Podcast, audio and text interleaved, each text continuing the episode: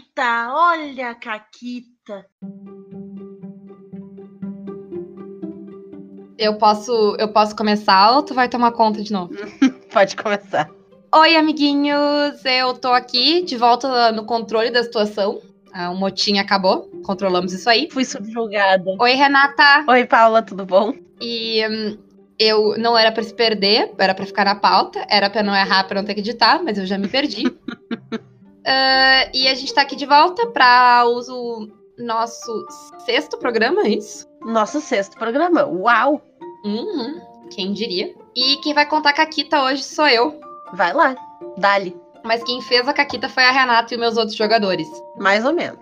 Então, quem ouviu o programa anterior, a gente contou sobre essa mesa que a gente tem, em que os humanos são o pior da humanidade. E os personagens são pessoas não que não são humanos, que estão lá para matar todos os humanos. Quem não ouviu, bom, o que, que você tá fazendo fora de ordem? Vai lá ouvir o programa anterior.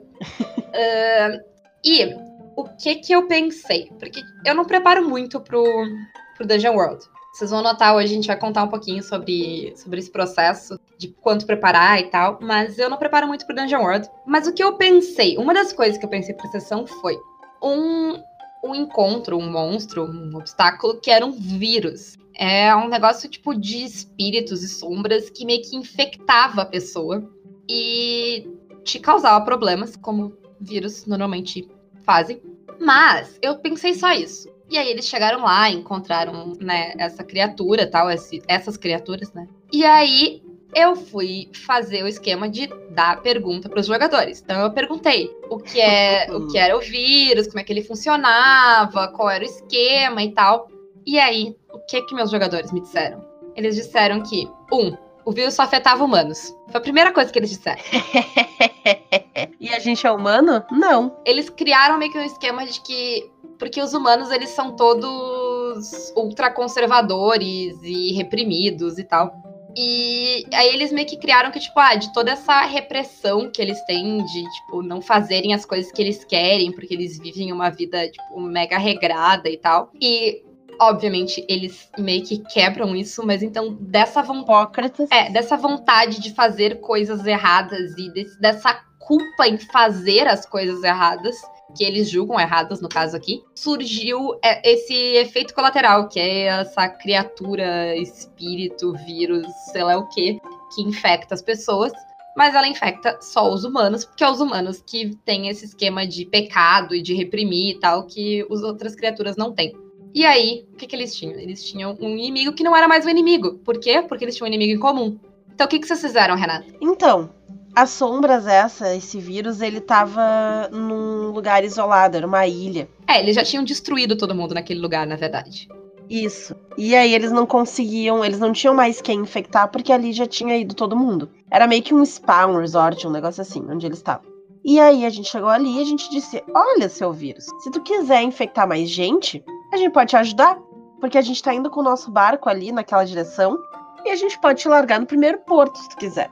E o senhor vírus gostou da nossa ideia. Isso, eles se deram uma carona pro vírus. Até a cidade mais próxima. E soltaram esse negócio no mundo. Isso, pra infectar um monte de humanos. Isso. Foi perfeito. E aí, um negócio que era um combate que eu tinha planejado, que eles iam ter que lidar e, e resolver e tal. O que eles fizeram foi eles transformaram isso numa, numa arma biológica. que eles soltaram na, na- na- E eles soltaram nas áreas mais populosas e tal do mapa. Óbvio. E foi isso. E foi essa caquita. Foi, Foi ótimo, ótimo. Foi ótimo, foi ótimo. O que nos leva ao tópico de hoje, Renata. Qual é o tópico de hoje? O tópico de hoje é a colaboração no RPG.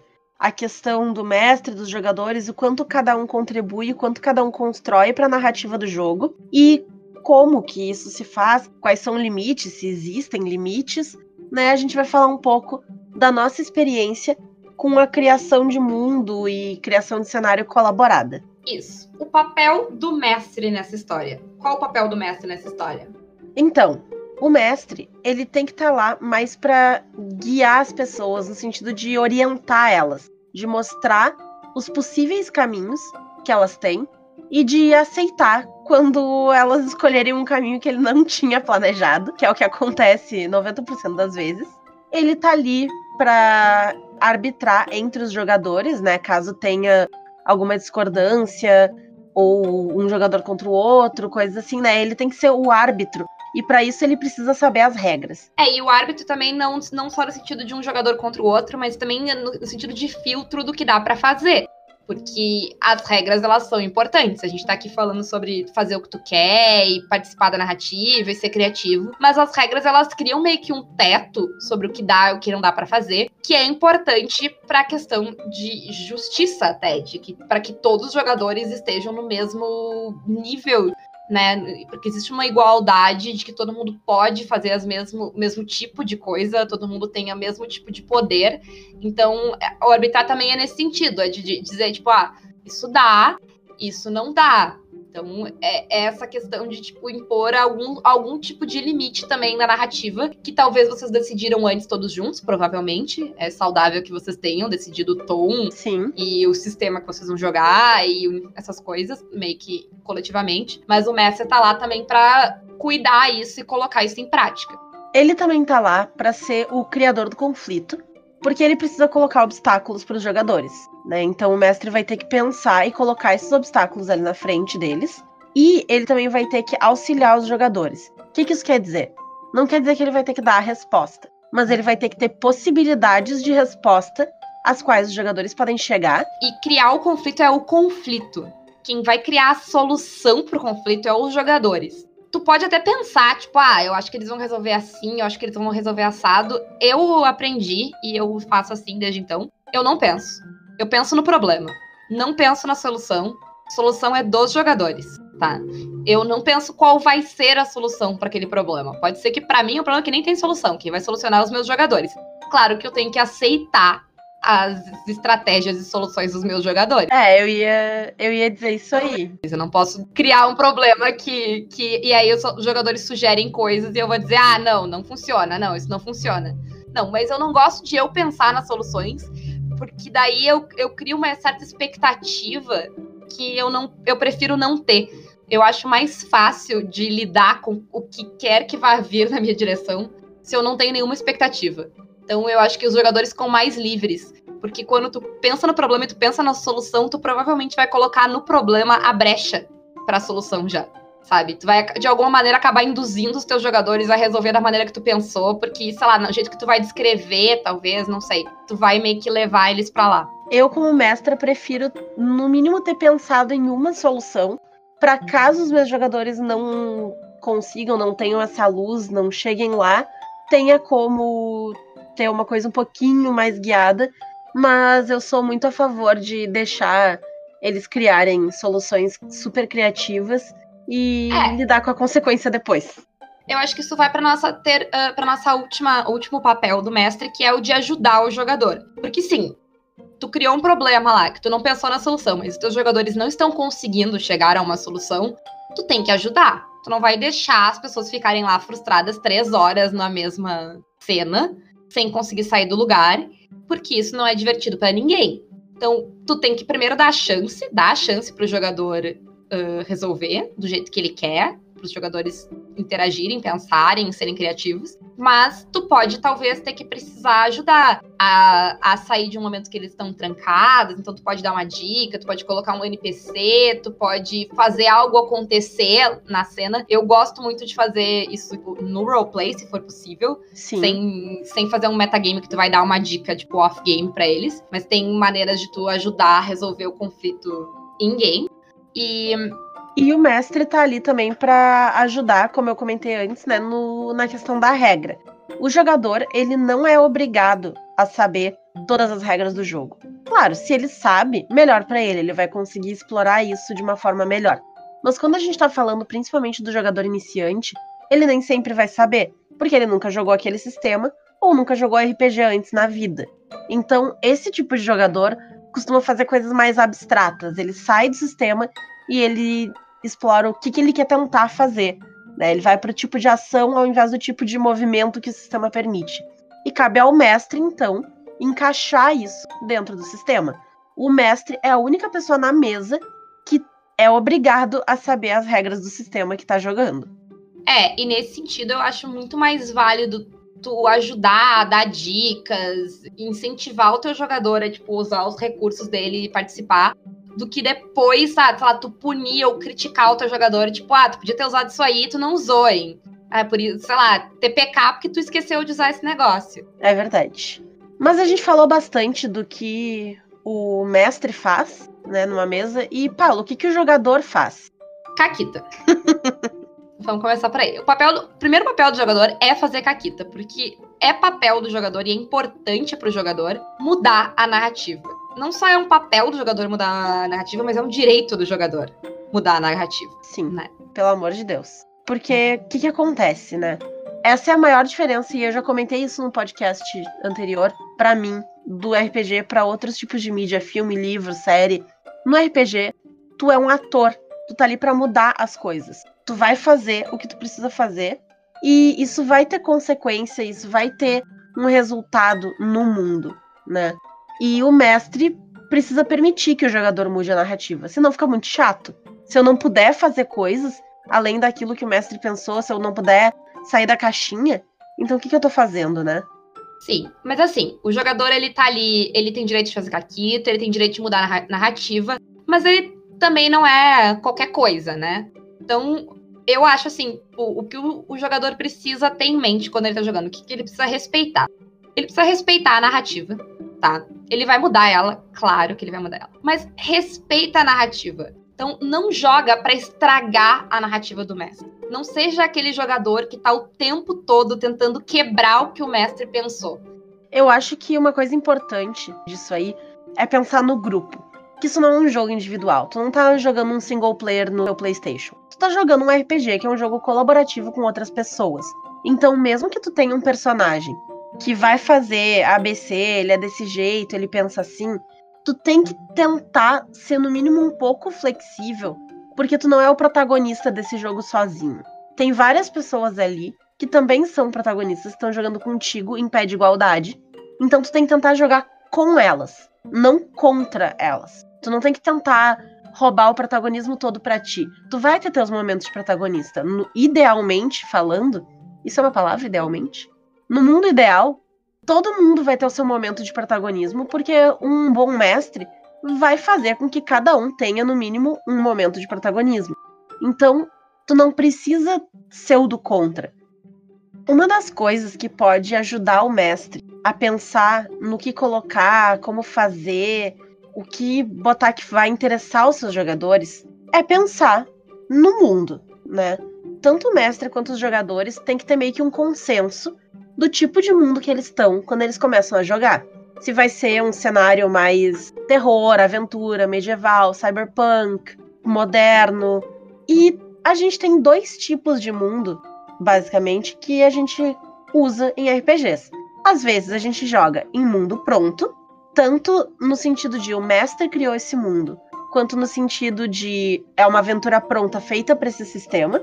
E a gente tem o mundo colaborativo, que é criado pelo mestre e pelos jogadores em conjunto, que é o que a gente fez no, na nossa live stream de Dungeon World.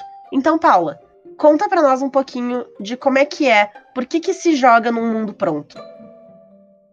Então, às vezes estou jogando uma aventura pronta, então, por exemplo, o Curse of Strahd, que a gente já citou várias vezes aqui, que é uma aventura de D&D, é um mundo pronto. Eu tô mestrando bastante Call of Cthulhu agora, que também eu tô mestrando aventuras prontas, então elas têm um mundinho lá pronto, descrito, que tu vai ler e preparar. O Seven Sea também. O Seven Sea tem todo um, um mundo já criado. Pode ser. Tu pode ser uma pessoa que, sei lá, tu inventou um mundo e tu quer jogar. Eu, eu não eu não me encaixo, acho que, muito nisso. Apesar de que a história lá da Merit eu meio que criei um universozinho lá, algumas coisas. Sim. Mas, tipo, tem gente que gosta muito disso. Então, tem gente que, sei lá, a pessoa escreveu o seu mundo, escreveu todo um cenário para jogar. Então, é uma coisa que a pessoa gosta de fazer. E quais são, Renata, as vantagens de jogar num mundo assim? As vantagens são que, bom, como ele é um mundo um pouco mais estruturado, o mestre ele tem algumas vantagens no quesito preparar coisas. Porque ele não precisa necessariamente. Se é uma aventura pronta, né? No caso da aventura pronta. Ele não precisa necessariamente pensar tanto assim em enigmas, em que tipo de monstro que tá ali, em qual é o clima, em armadilhas, em prédios, porque uma aventura pronta vai te dar todas essas coisas. E mesmo no mundo não pronto, o mundo que tu criou, as coisas estão mais estruturadas e tu tem mais controle sobre as coisas. Então, tu precisa de menos improviso, tu precisa.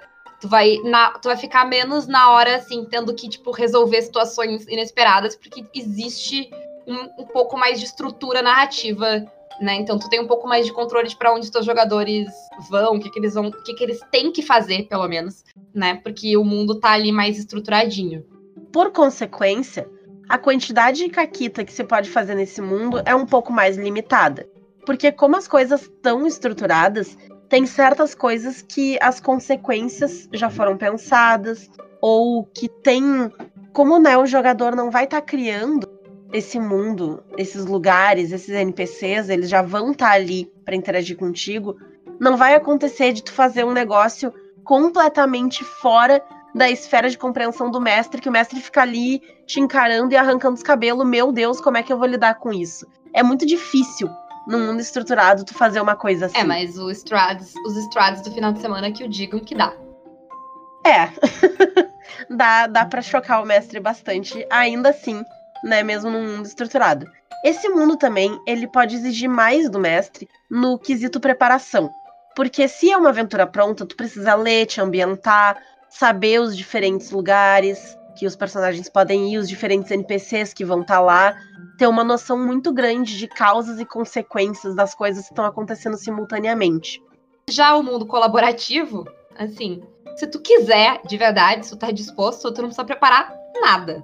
Sério, o Dungeon World eu já joguei mais de uma vez, que eu sentei na mesa, abri o bestiário, abri o meu Pinterest com ideias que eu tenho e fui fazendo perguntas para os jogadores e a gente foi colaborando e a sessão saiu ali, na hora, junto. Sim. Às vezes o mestre, quando ele tá mestrando sistemas super colaborativos, quanto o Dungeon World, ele tem um caderno escrito dúzia de nome e, sei lá, um monstro. E é meio que isso e o resto dos jogadores que vão criando e fazendo. A Caquita nesse mundo colaborativo é totalmente liberada, o que faz com que o mestre tenha que ser muito bom no improviso. Porque o jogador vai te lançar um negócio e tu vai ficar. Quê? Isso. Hã? Ele vai exigir muito pouco de preparação antes, talvez, mas ele vai exigir muito de ti na hora. Muito jogo de cintura. Na hora tu vai precisar de muito jogo de cintura e tu vai precisar de muito improviso. E sim, tu pode usar os teus jogadores para te ajudar e colaborar contigo, mas no final a responsabilidade de, de resolver aquilo é tua. Então, tu, tem, tu vai ter que lidar e jogar com muita coisa. E a gente meio que falou sobre, ah, dividir o. Que na, na verdade não é que existam só dois tipos de mundo, né? Que a gente dividiu os mundos em dois tipos. Isso. Mas a verdade é que, primeiro que, óbvio, os dois são válidos. Tu pode jogar onde tu quiser, como tu quiser né? Sejam felizes. E os dois são, dão aventuras muito legais. Eu já tanto joguei quanto mestrei nos dois tipos de mundo, em mundo pronto, mais fechadinho, e em mundo completamente colaborativo e aberto.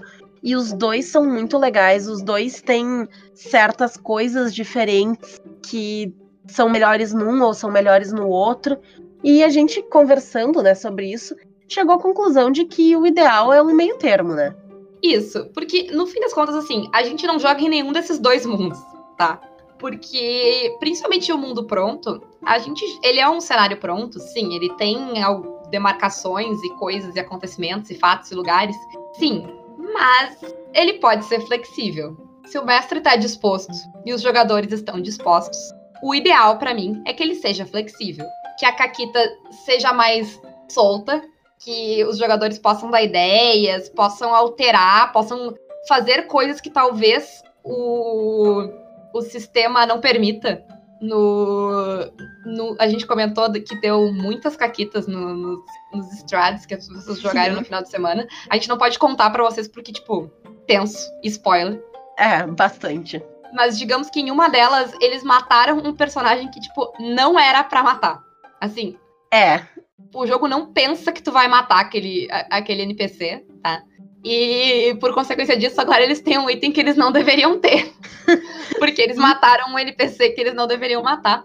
Eles têm um item que eles não deveriam ter e eles têm dois jogadores mortos. Isso. É, eles pagaram o preço. é, bem, bem complicado. Mas é o tipo de coisa que aconteceu. Então, Ah, não, mas esse personagem não era para morrer. Ah, mas esse personagem, esse item não era para eles terem. Mas, tipo, aconteceu, eles deram um jeito. E não era para acontecer porque não era para eles conseguirem fazer o negócio que eles fizeram. Mas eles conseguiram, dadas as circunstâncias. Então, se aconteceu, se o improvável, inesperado aconteceu, aceita, adapta, improvisa e né, colabora com os teus jogadores e vai, vai em diante. Muda o que tiver que mudar, altera né, as coisas do jeito que tiver que alterar. Exato. Talvez essa colaboração e esses momentos de, de fora do controle vão ser, e provavelmente eles vão ser mais pontuais nessas aventuras Sim. mais. Uh, aventuras prontas ou universos prontos que tu criou. Acho que o universo pronto é um pouco menos, porque, né, tu tá criando, mas tu tá criando pra aquela mesa. Então, sim. De alguma maneira, tu, tu, tu vai acabar cuidando o que tu tá criando.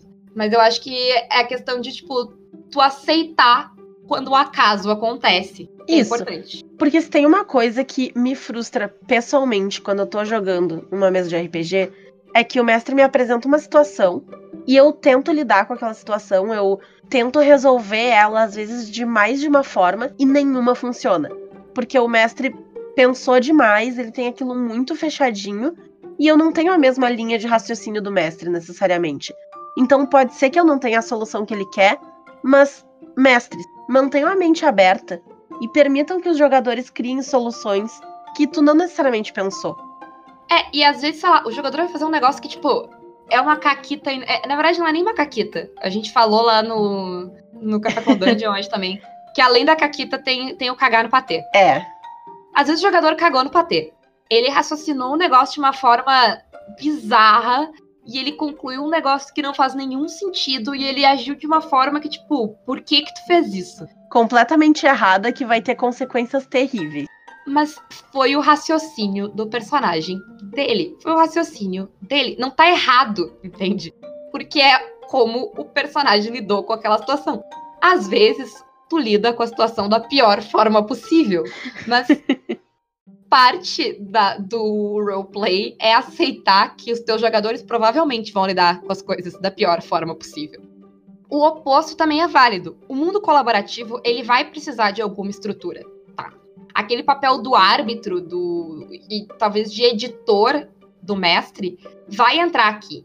Tu tem que ter algum tipo de controle dessa narrativa. Então tu vai ter que podar o jogador às vezes, dizer tipo, não, isso não dá para fazer, ou tu vai ter que decidir, sei lá, os jogadores estão dando várias ideias, tu vai ter que dar o caminho que aquela história vai seguir. Tu vai ter que puxar as rédeas da narrativa em alguns momentos, porque senão a narrativa ela só não vai andar ela vai travar ali no lugar. Vocês vão ficar fazendo 40 bilhões de side quests que não se complementam, ou ele vai ir para um, um, uma lógica tão nonsense que vai se perder a história, sabe? Então, tam, ele também vai precisar de um pouco de estrutura. O mestre vai precisar de alguma rédea na história. Um bom mestre vai saber quando editar e quando deixar seguir então, essa. Acho que esse balanço entre quando segurar a criatividade do jogador e quando soltar ela é um dos papéis mais importantes do mestre. É verdade. Nesse caso, uma das coisas que o mestre tem que cuidar para não fazer é a super preparação de sessão. Porque às vezes o mestre tem uma ideia muito legal. Às vezes ele é um escritor que cria mundos incríveis e personagens super interessantes. E ele passa meses escrevendo e pensando e colocando detalhes e colocando cada tábua no lugar certo e cada acessório e cada personagem e criando personalidades e sotaques. E aí chega na hora e de repente o jogador não necessariamente vai querer passar por ali.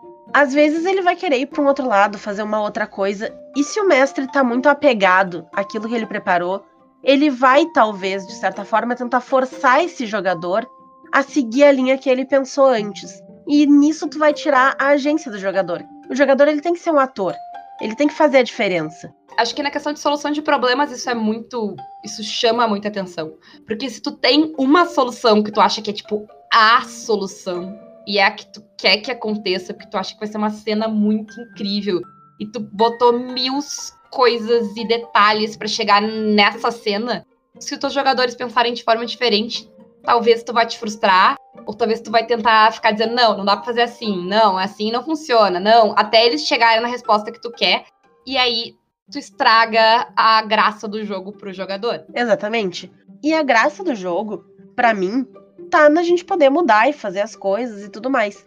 Eu tive uma experiência recentemente em que eu fiquei muito braba, porque tava todo mundo falando lá de Death Stranding e tal, e eu fui jogar, né?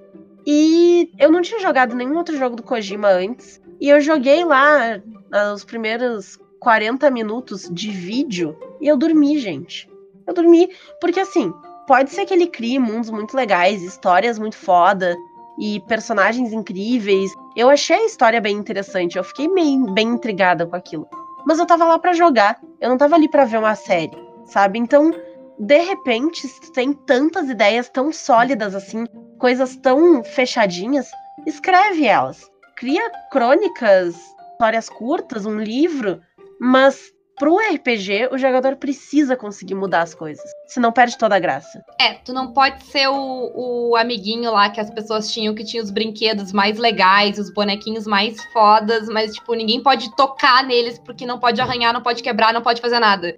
Aí eu prefiro ter, sei lá, um, o, o, brincar Sim. com umas pedrinhas, mas eu posso fazer o que eu quiser com ela, sabe? Acho que essa é a questão. Não adianta a, a narrativa ser muito legal, mas ela não tem interação, ela não vai servir pro, pro RPG. E a gente tá aqui falando sobre colaboração, construção de mundo em conjunto e tudo mais. Me conta, Paula, onde é que estão as oportunidades de colaboração? Então, eu acho que, tipo, uma oportunidade ótima de colaboração que vai ter é nas consequências. Porque acontece direto, tipo, uma coisa que tu lida direto, e eu acho que em, em vários tipos de RPG, uhum. não em uhum. todos, mas em vários, é consequências de rolagens ruins, de falhas do teu personagem no que ele quer fazer, principalmente o crítico, tanto o acerto crítico quanto a falha crítica, né? E às vezes é difícil como mestre tu ter criatividade para ficar variando essas coisas, para não ser sempre a mesmo, o mesmo tipo de consequência. Às vezes uma sessão vai dar várias vezes, vários problemas. No Dungeon World que o diga que é, sei lá, toda vez que tu tira seis é uma consequência, suga a tua criatividade isso. Então, não pensa sozinho, divide com o jogador. Pergunta, eu tava aqui tentando pegar uma corda e pular pro outro navio que está me atacando, e eu falhei, eu tirei seis. O que, acontece comigo, Renato? Ah, no que tu vai pular pro outro navio, tu tá segurando muito firme na corda e quando tu vê, passa um vento que tu não tava esperando e ele enrosca a corda no teu tornozelo e tu perde o equilíbrio, tu te solta e tu fica pendurada de ponta cabeça entre os dois navios balançando pelo tornozelo naquela corda. Isso. O que, que eu ia talvez dizer? Talvez dizer que tu caiu na água, sabe? Então, joga pra mesa. Vai ter três, quatro, cinco pessoas ali contigo que podem te dar ideias que tu não vai ter pensado. E isso acaba enriquecendo bastante o jogo. Isso, e talvez, sei lá, a pessoa fala uma coisa e aí tu pensa, sabe, outra, e aí tu vai. Nessa troca, tu vai gerando um negócio único e muito mais interessante do que uma pessoa sozinha ia conseguir fazer. E tu não precisa só perguntar para os jogadores sobre falhas e acertos. Tu pode fazer perguntas sobre NPC, sobre o cenário. Ah, tu entrou na loja e o que que te chama atenção sobre a moça que tá atendendo no balcão? Que, que te chama atenção, Paula? O que me chama atenção sobre a moça que tá atendendo no balcão. Uhum. Que hum, ela. Eu noto que ela tá escondendo a forma verdadeira dela. Então, eu tinha uma NPC que era uma atendente da loja. Agora a Paula já colocou que ela não é a forma que ela aparenta ser e ela tá escondendo isso por algum motivo. Então a possibilidade tu pode criar uma quest aí. Tu pode criar um vilão, ou não. Ou tu só pode ter uma coisa curiosa, né? Às vezes o, jogador te pergunta um negócio que tu não tinha pensado. E ok, tu não vai pensar em tudo. Não tem como tu imaginar tudo que o seu jogador vai pensar ou querer fazer naquela sessão. Por mais que tu seja o cara que prepara cada detalhe, é muito difícil. As pessoas são muito inesperadas. Sim. Eu tenho um exemplo da Renata. que a gente tava jogando e eles iam passar por uma ilha que era, sei lá, Ilha do Dragão, qualquer coisa assim. e aí a, a gente tava jogando D e a Renata, tipo, ah, o que, que eu sei da história dessa ilha? E eu disse, não sei, rola aí. E aí ela, sei lá, ela rolou tri bem, ela rolou mais de 20. Eu gritei, eu acho. É, foi uma rolagem muito alta, ela conseguiu um sucesso muito bom. E eu não fazia ideia. Sério, a ilha não era nada. A ilha era pra ter. A única coisa que era pra ter naquela ilha que eu tinha pensado era que tinha uma biblioteca com informações sobre dragão, porque alguém tinha arrumado um ovo de dragão e queria chocar ele. é, eu de novo. É, é sempre a Renata. e aí eu perguntei pra ela, e aí, quem tá mestrando pra Renata, saiba que se tu perguntar pra ela é dor de cabeça. Aí ela inventou um lugar secreto, tá enterrado nessa ilha que ninguém consegue chegar, que tem um tesouro inimaginável. E aí disso eles chegaram, eles encontraram esse lugar, eles tiveram visões do futuro, eles conseguiram um tesouro inimaginável, mataram um dragão.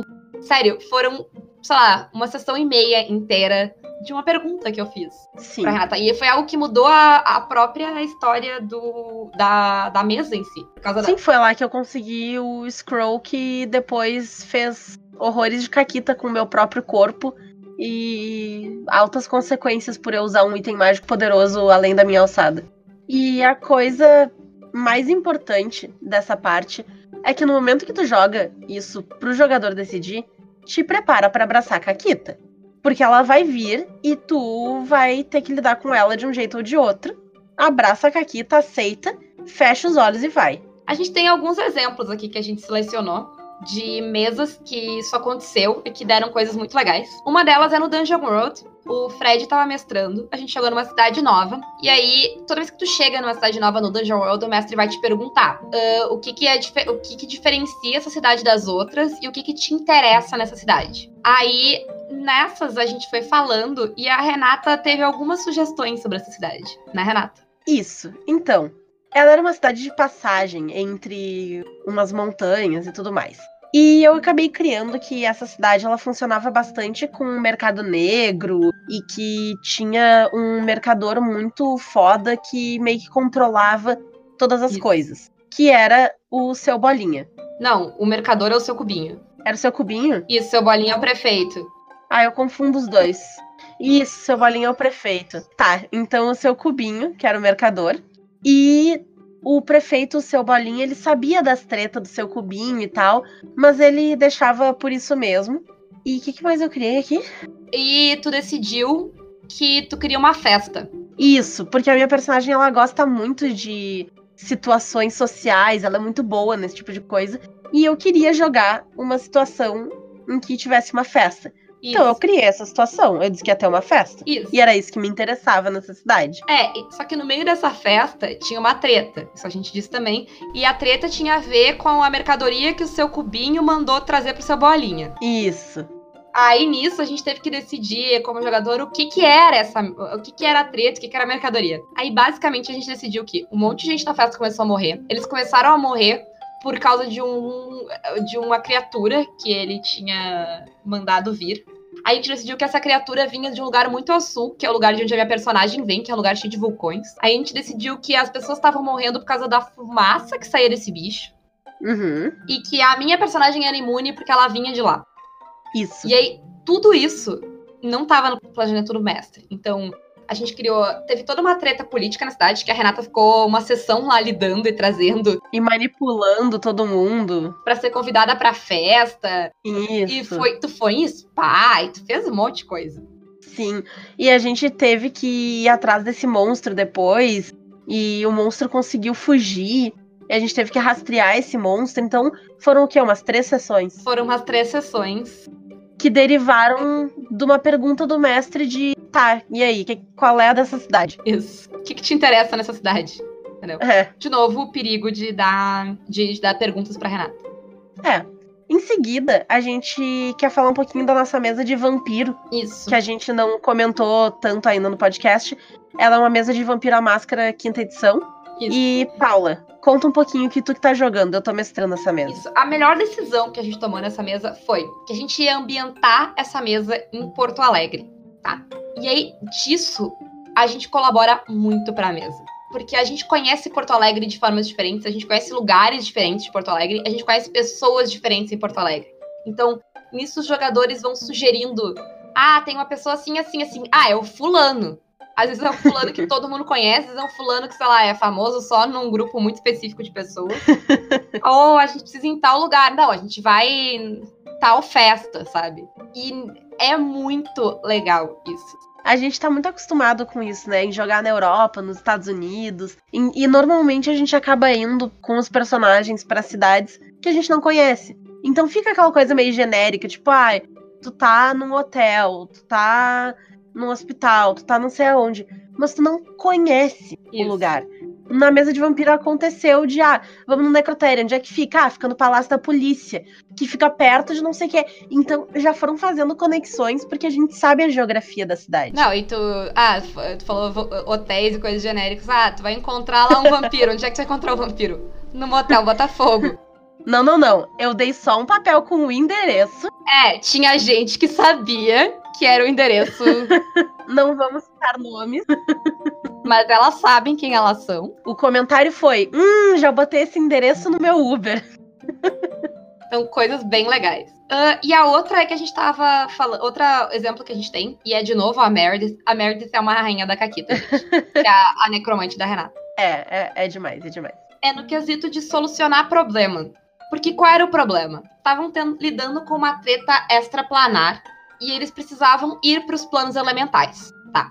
E aí eles tinham que conseguir achar um jeito de fazer isso. O que, que eu fiz como mestre? Eu estava pesquisando as questões de viagem planar e jeans podem fazer isso. Então eu pensei, ah, vou botar um jean no caminho deles. E aí eles lidam. Aí é o, o demônio lá, que é pai da Renata, deu uma caixinha com jean para ela. E ela abriu. E eu não fiz o Jean. A gente tem uma outra amiga que tá jogando numa outra mesa que ela virou uma Jean. Ela pediu poder pra um Jean e aí é o que acontece. E aí eu disse pra ela, ah, tu topa entrar por Skype nessa mesa? Aí ela disse, topo. E aí foi isso. Eles abriram a caixa, eu abri o Skype e botei a Poca lá na mesa. Oi, Poca. e aí eu disse, eu disse pra ela, ah, precisam disso e tu pode dar o que eles pedirem pra ti aí, né? Como eles quiserem. O que que eu pensei? Eu pensei que eles iam perguntar pro Jim como são os caminhos, porque existem caminhos que tu pode lugares que tu consegue passar de um plano para o outro. Mas não foi o que eles fizeram. O que, que, que, que tu pensou, Renata? Eu pensei que saber os caminhos me deixava com pouca autonomia, porque pode dar muita coisa errada nesses caminhos. Então eu pensei, bom, se eu tô aqui e eu tenho um Jin, a melhor coisa que eu posso fazer é pedir pro Jin uma coisa que vai me durar. Porque eu não quero um negócio que eu vou usar uma vez e vai acabar. É um Jin. Eu quero ter poderes cósmicos e fenomenais. Então eu pedi que o Jin me ensinasse a magia Plane Shift, para que eu pudesse viajar entre planos para onde eu quisesse, como eu quisesse. Na verdade, o que eu achei não era nem que vocês iam pedir só para uh, gastar o pedido de vocês para seu lugar. Eu achei que vocês iam dar um xalalá no Jim para ela contar isso para vocês e gastar o pedido para pedir alguma outra caquita. Mas não, eles usaram o pedido para solucionar a coisa. E essa magia foi muito útil, né, Renata? Foi, foi muito útil. Sobrevivi a um dragão por causa dessa magia. É, qual o tamanho do dragão, Renata? Ah, ele era só um dragão vermelho ancião. Quanto tinha de vida, Renata? Seis. Isso. Por que, que tu tinha seis de vida? Porque eu disse que eu conseguia peitar. É isso aí, gente. Permitam a colaboração nas suas mesas, que vocês não vão se arrepender vai sair coisa muito legal daí. Por hoje era isso. E beijos, até a próxima. Até mais. Thank you.